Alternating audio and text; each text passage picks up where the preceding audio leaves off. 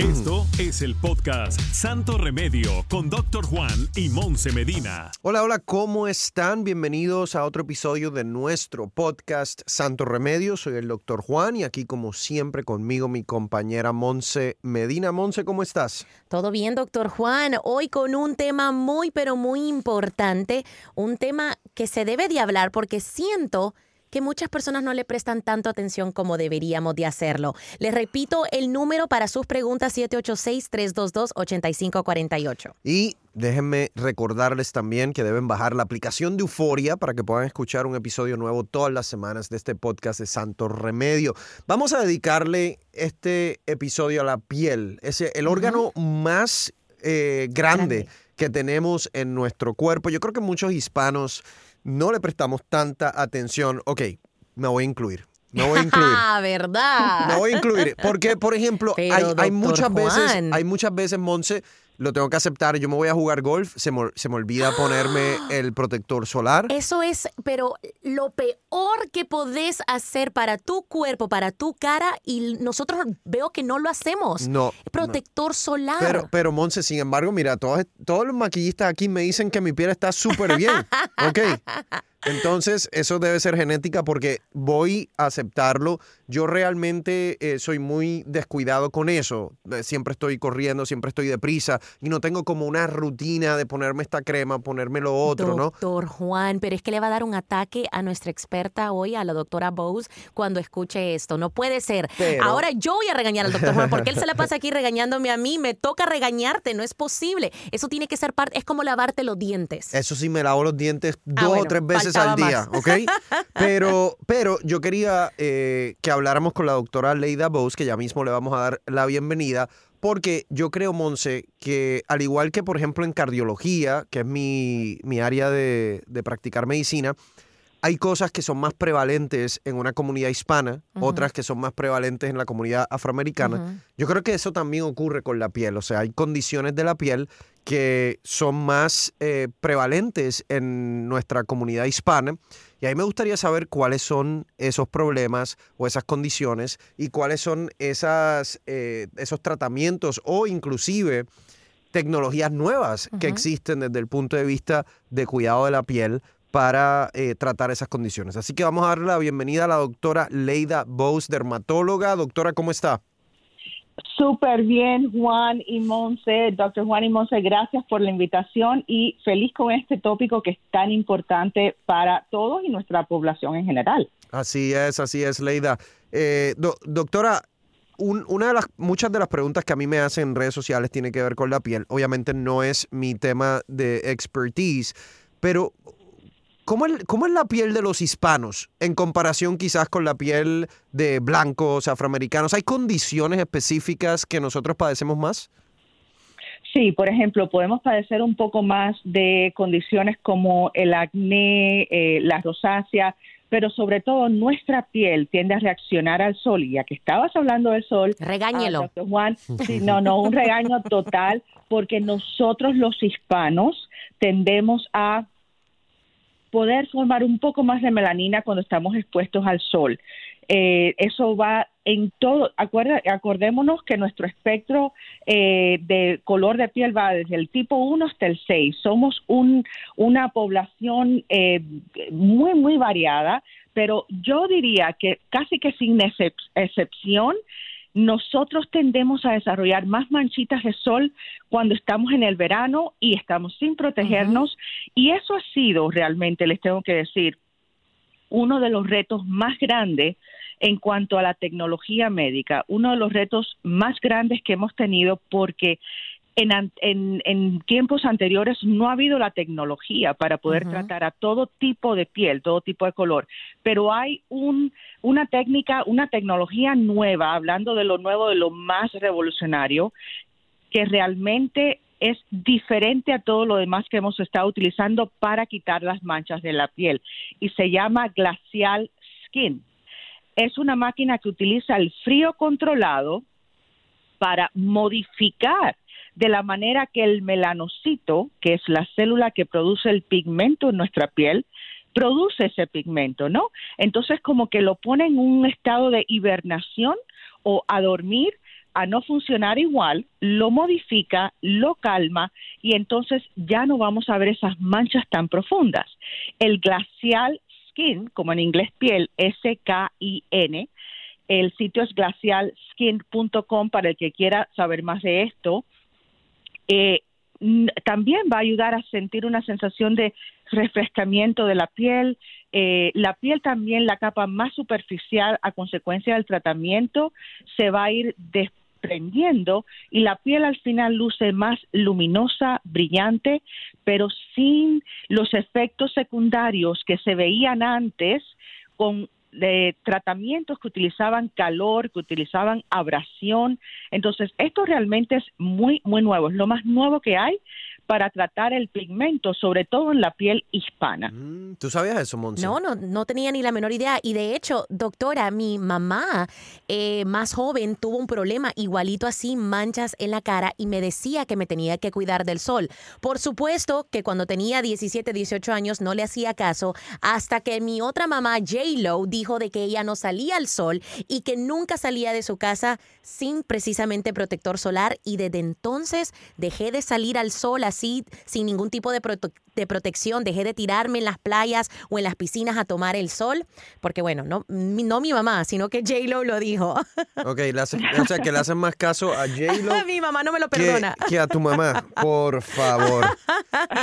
Gracias, gracias a Dios que en términos de vacunas, Monse le hace caso a los doctores y no le hace caso a, no sé, a cualquier persona por ahí diciendo disparates. Ahora, doctora, estos son los tratamientos, pero hay algo que nosotros podemos hacer aparte del protector solar. Esto es algo hereditario. Decimos de que los latinos padecemos más de, por ejemplo, este tipo de manchas, pero ¿qué más podríamos hacer nosotros? Bueno, varias cosas. Una cosa, Monse, que te digo que ha sido tan, o sea, el descubrimiento en cuanto a la piel y la cosmética en la pandemia. No te hablo ahora ya de la tecnología por frío, el glacial skin, que es lo máximo que ha salido reciente, pero te digo un hallazgo clínico que hemos visto. En la pandemia, la mayoría de eh, las personas o un gran por ciento de las personas encontraron la manera de trabajar desde las casas. Y obviamente muchos de estos trabajos son sentados frente a la computadora, frente eh, al ordenador. Y lo que se ha descubierto es que esa luz que viene del ordenador también causa estimulación del melanocito, o sea, la luz visible, la luz azul también lo estimula. Y la, la prueba mayor soy yo. Yo estoy mucho tiempo frente al ordenador, nunca me había salido una mancha de la piel, pero obvio, como estás en la casa, mucho tiempo haciendo proyectos y programas, no te das cuenta y resultó ser que por primera vez he tenido unas cuantas manchitas que ya he resuelto, pero es muy real. O sea, el protector solar, lo tengo que enfatizar una vez más, no es solamente afuera, no es solamente en la playa, en la piscina, en el campo de golf que doctor Juan tiene que empezar a hacerlo religiosamente. Otro regaño. Pero imagínense que hay que ponérselo a levantarnos también, porque la luz del ordenador, la luz de las cámaras lo va también, va también a empeorar la pigmentación. Miren. Lo otro. Ajá. No me vaya a decir, doctora, que también la luz del celular, porque ahí sí que todos estamos fritos. Ciertamente, completamente. Por eso es bueno ponerle una pantalla o un film eh, encima que tal que bloquee un poco ese tipo de luz. Eh, eso es súper importante. por eso, Monse, tú tienes esa mancha que te estoy viendo aquí en la frente por estar ahí, por estar ahí todo el tiempo. Mire, eh. se las está, se las está cobrando porque le conseguí dos regaños.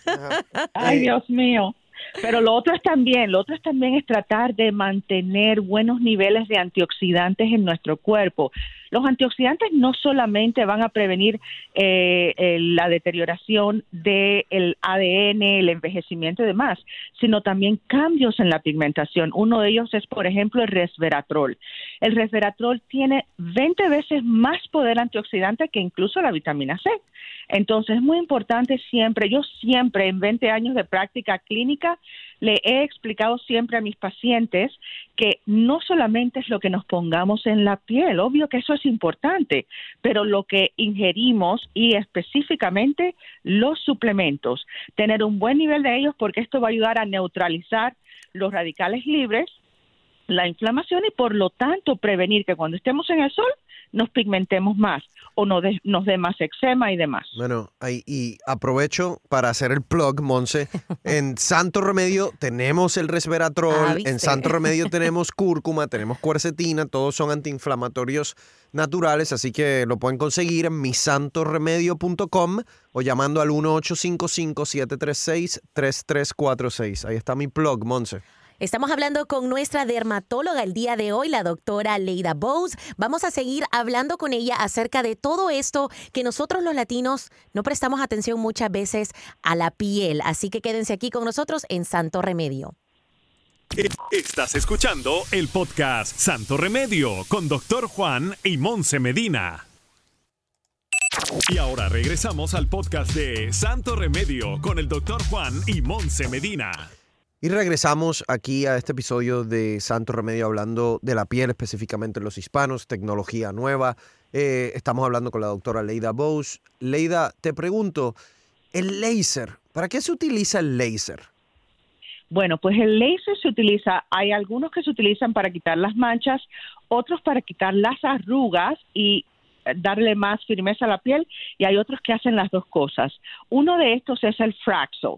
Entonces, hablando de láseres que se han ido eh, modificando, que se han ido modernizando en cuanto a su tecnología, el tipo de Fraxel am, que debemos utilizar siempre es uno que se llama Fraxel dual.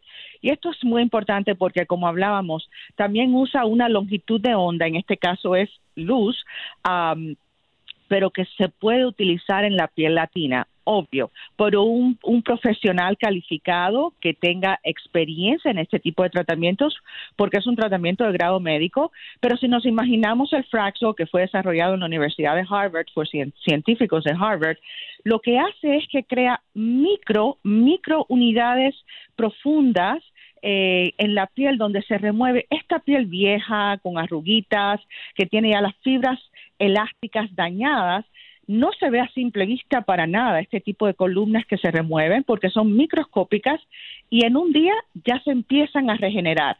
O sea que es un tratamiento bastante seguro, hay que seguir el consejo del médico, pero al final lo que vamos a tener es una piel también más luminosa, pero ojo, importante, una piel con menos arrugas, una piel que está más lisa y también que está más firme. Entonces, el Fraxel Dual es el tratamiento típicamente de elección para lograr esto. Doctora, hay personas que no, o sea, ¿quién califica pero quién no califica también? Hay pacientes que entran que usted dice definitivamente por X o Y razón no le puedo practicar este tipo de tratamientos.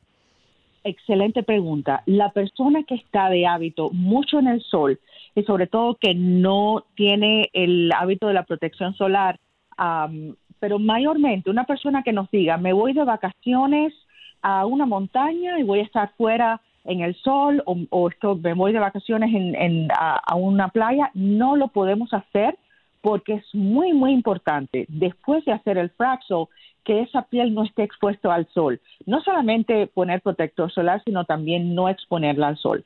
Lo otro es, por ejemplo, una persona que esté eh, teniendo en ese momento un tratamiento, digamos, de quimioterapia. La quimio puede bajar nuestras defensas, pero también puede bajar, disminuir la capacidad reparativa, regeneradora de la piel.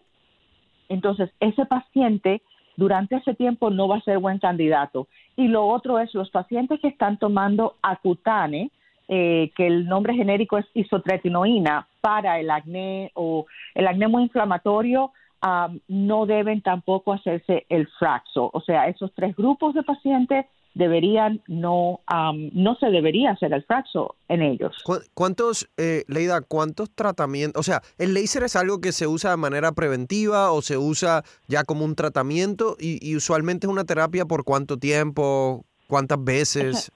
Esa es una buena pregunta. Fraxo viene, realmente lo derivaron del término fraccional. Entonces, en cada tratamiento, todas estas microunidades eh, donde se remueve la piel vieja van a estar separadas de otras, ¿verdad? No es la piel entera levantarla, por eso es que es tan seguro. Y en cada tratamiento vamos a ver que se regenera entre un 15 a un 25% de la piel. Luego el paciente típicamente se le informa que cuatro tratamientos con un intermedio, con un intervalo de uno a dos meses entre tratamientos, van a poder regenerar bastante la piel y luego se recomienda hacer un tratamiento al año para mantenerla rejuvenecida.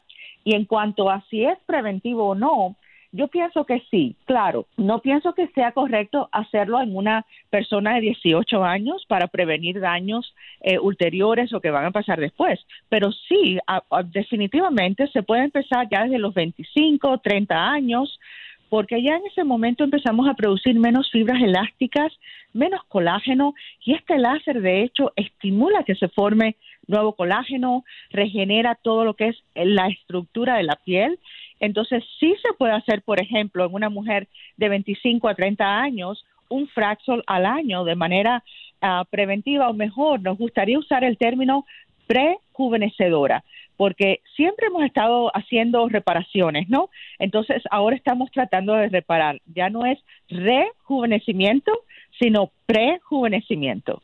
Doctora, otro, bueno, tratamiento, no sé si es la palabra, pero queríamos hablar de este procedimiento Cool Sculpting. ¿Qué es? ¿Qué hace? Es algo muy popular que se mira mucho hoy en las redes sociales.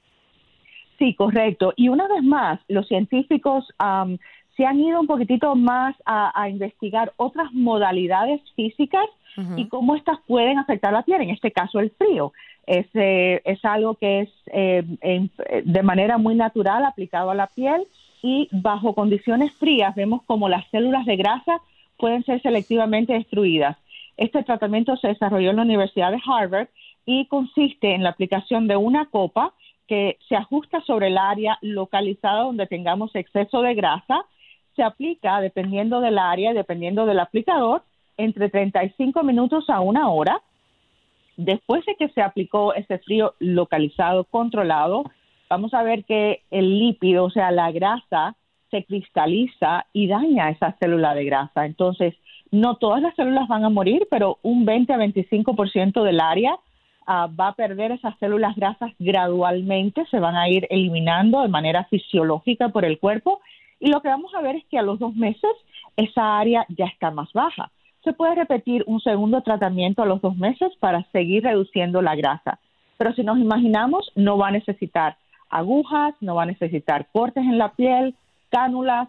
Es un tratamiento no invasivo y es un tratamiento que es tópico, o sea, puesto encima del área de grasa y la pérdida o la reducción de grasa la vamos a ver a lo largo de, de varias semanas o hasta dos, tres meses. Bueno, y, obviamente importante que en esos dos meses cuando estén recibiendo el cool, cool, Sculpting, no estén comiendo de estas facturitas argentinas, los bizcochitos, porque, eh, o sea, por un lado se hacen el tratamiento, eliminan algunas células de grasa, y, pero por la boca están ganando de nuevo eh, esa grasa. Así que eh, obviamente todas estas cosas como el cool sculpting, que hay personas que deciden hacerlo, tienen que ir en conjunto con una buena dieta, con ejercicio, eh, con buena hidratación, con tratamiento para controlar el estrés. O sea, todo, todo realmente es en conjunto, no solo el bajar de peso, pero sino el bienestar de la persona. Doctora,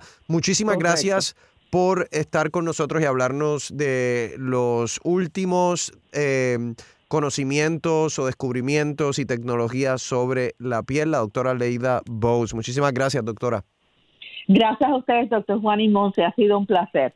Doctora, ¿dónde la podemos encontrar? Bueno, pues realmente estoy afiliada con el grupo dermatológico de River Chase, so podemos podemos ver la página lo mismo bowsdermatology.com que River Chase Derm. Eh, se escribe R-I-C-H-I-R eh, C-H-A-S-E Derm D-E-R-M, perdón, es una frase larga, riverchasederm.com y ahí nos pueden encontrar no solamente a mí que me dedico más a los experimentos y a estudios clínicos de nuevas tecnologías de la piel, sino también a varios ah, doctores eh, eh, y especialistas como la doctora González, la doctora Zabielinski, Ana Crisan y Kimberly Fay, que son excepcionales. Gracias, doctora. Muchísimas gracias. Y bueno, al regresar, doctor Juan, como cada episodio, dedicamos un tiempo al coronavirus. Estás escuchando el podcast Santo Remedio con Doctor Juan y Monse Medina. Y ahora regresamos al podcast de Santo Remedio con el Doctor Juan y Monse Medina. Y seguimos aquí en nuestro episodio de Santo Remedio. Como siempre, tratamos de darle lo último de lo que está ocurriendo en términos de coronavirus. Eh, Monse, te puedo decir que eh, obviamente los casos de Delta, de la variante Delta, siguen aumentando. De hecho, una estadística que me llamó la atención recientemente es que en un estado como la Florida hay más muertes hoy día, por día, aun cuando tenemos vacuna, que anteriormente en la pandemia cuando no habían vacunas. Increíble. Entonces, ¿Y a qué se debe esto? se debe a que hay las personas que están en los hospitales son personas no vacunadas. Se debe a que esta variante Delta tiene la habilidad de infectar a muchas más personas, más contagiosa, eh, y, y eso se, se combina, ¿no? Para, para causar este, este problema. Estamos esperando también que la FDA apruebe el booster o la dosis suplementaria eh, para personas ya mayores de 65 años, para profesionales de la salud. Acuérdense que todavía solamente está aprobada para pacientes con eh, algún problema inmunológico. Ahora, conozco de muchas personas que ya se la están poniendo y los sitios como que están un poco más relajados a la hora de ponérselos en cuanto a no piden, o sea, una carta médica. ¿Qué es lo que estamos sugiriéndole a esas otras personas que quizás los podrían, o sea, que están no de hipocondriacos, quiero decir, pero sí de, de precavidos? En realidad deben esperar. Todavía no hay una recomendación de la FDA solamente para pacientes inmunocomprometidos. Yo sé, al igual que tú mencionas, que hay gente que está yendo a las farmacias y la verdad, Monse, lo que están haciendo es dándoles una mentirita eh, blanca y diciéndoles, no, esta es mi primera dosis, no, esta es mi segunda dosis y, y, y así se, se, están poniendo la tercera dosis, pero esa no es la manera de hacerlo realmente. Así que eh, tenemos, tenemos que esperar. Seguimos viendo también... Eh, un aumento en los casos de niños. Eh, obviamente sabemos que todavía no se ha aprobado la vacuna para niños menores de 12 años. Hace poco ah, se reportaron más de 30 escuelas que tuvieron que cerrar porque hay brotes de coronavirus. Así que no es fácil. Eh, yo sé que nosotros tratamos lo más que podemos de volver a una normalidad, pero yo creo que la realidad nos vuelve y nos dice, no es una normalidad, no estamos ahí todavía. Es una nueva normalidad. Hemos escuchado esta palabra mucho y de nuevo, es que el tapabocas no te afecta en lo absoluto, claro. Es incómodo como puede ser, y lo siento mucho, como puede ser, no sé, la ropa, la ropa interior, el brasier para las mujeres, pero aún así nos la ponemos. Así que tengan eso en cuenta. Sus niños pueden utilizar esa mascarilla durante todo ese día que están en la escuela y lo va a proteger a ellos y a otras personas también. Así es, por favor, eh, si no se ha vacunado, vacúnense, es sumamente importante. Hemos visto también cómo en las últimas semanas hay personas tratando de recibir tratamientos que se han demostrado que no funcionan, como la ivermectina, como la hidroxicloroquina. Eh, y esas son personas, Monse, que no se quieren vacunar, pero a la misma vez le tienen miedo al coronavirus. Entonces están buscando soluciones que realmente les evite ponerse la vacuna, pero no funcionan. Así que Oigan, ¿y qué- considérelo muy bien, pónganse ¿Qué la vacuna. lógica? Le da miedo la vacuna, pero están experimentando con otros medicamentos Que no se han probado. que no se han probado en ninguna parte. O sea, De no, hecho, de hecho, hay estudios que demuestran que no puedo, funcionan. No puedo, no puedo. Así que Pero bueno, póngase la vacuna, mi gente, eso es eh, lo más importante. Y hemos llegado al final de otro episodio de eh, Santo Remedio. Acuérdense de bajar su aplicación de Euforia para que pueda escucharnos todas las semanas a Monse y a mí en otro episodio de Santo Remedio. Hasta la próxima. Gracias por escuchar el podcast de Santo Remedio. No olvides suscribirte en cualquier plataforma donde nos escuches para que recibas notificaciones de nuevos episodios y comparte el enlace de este podcast.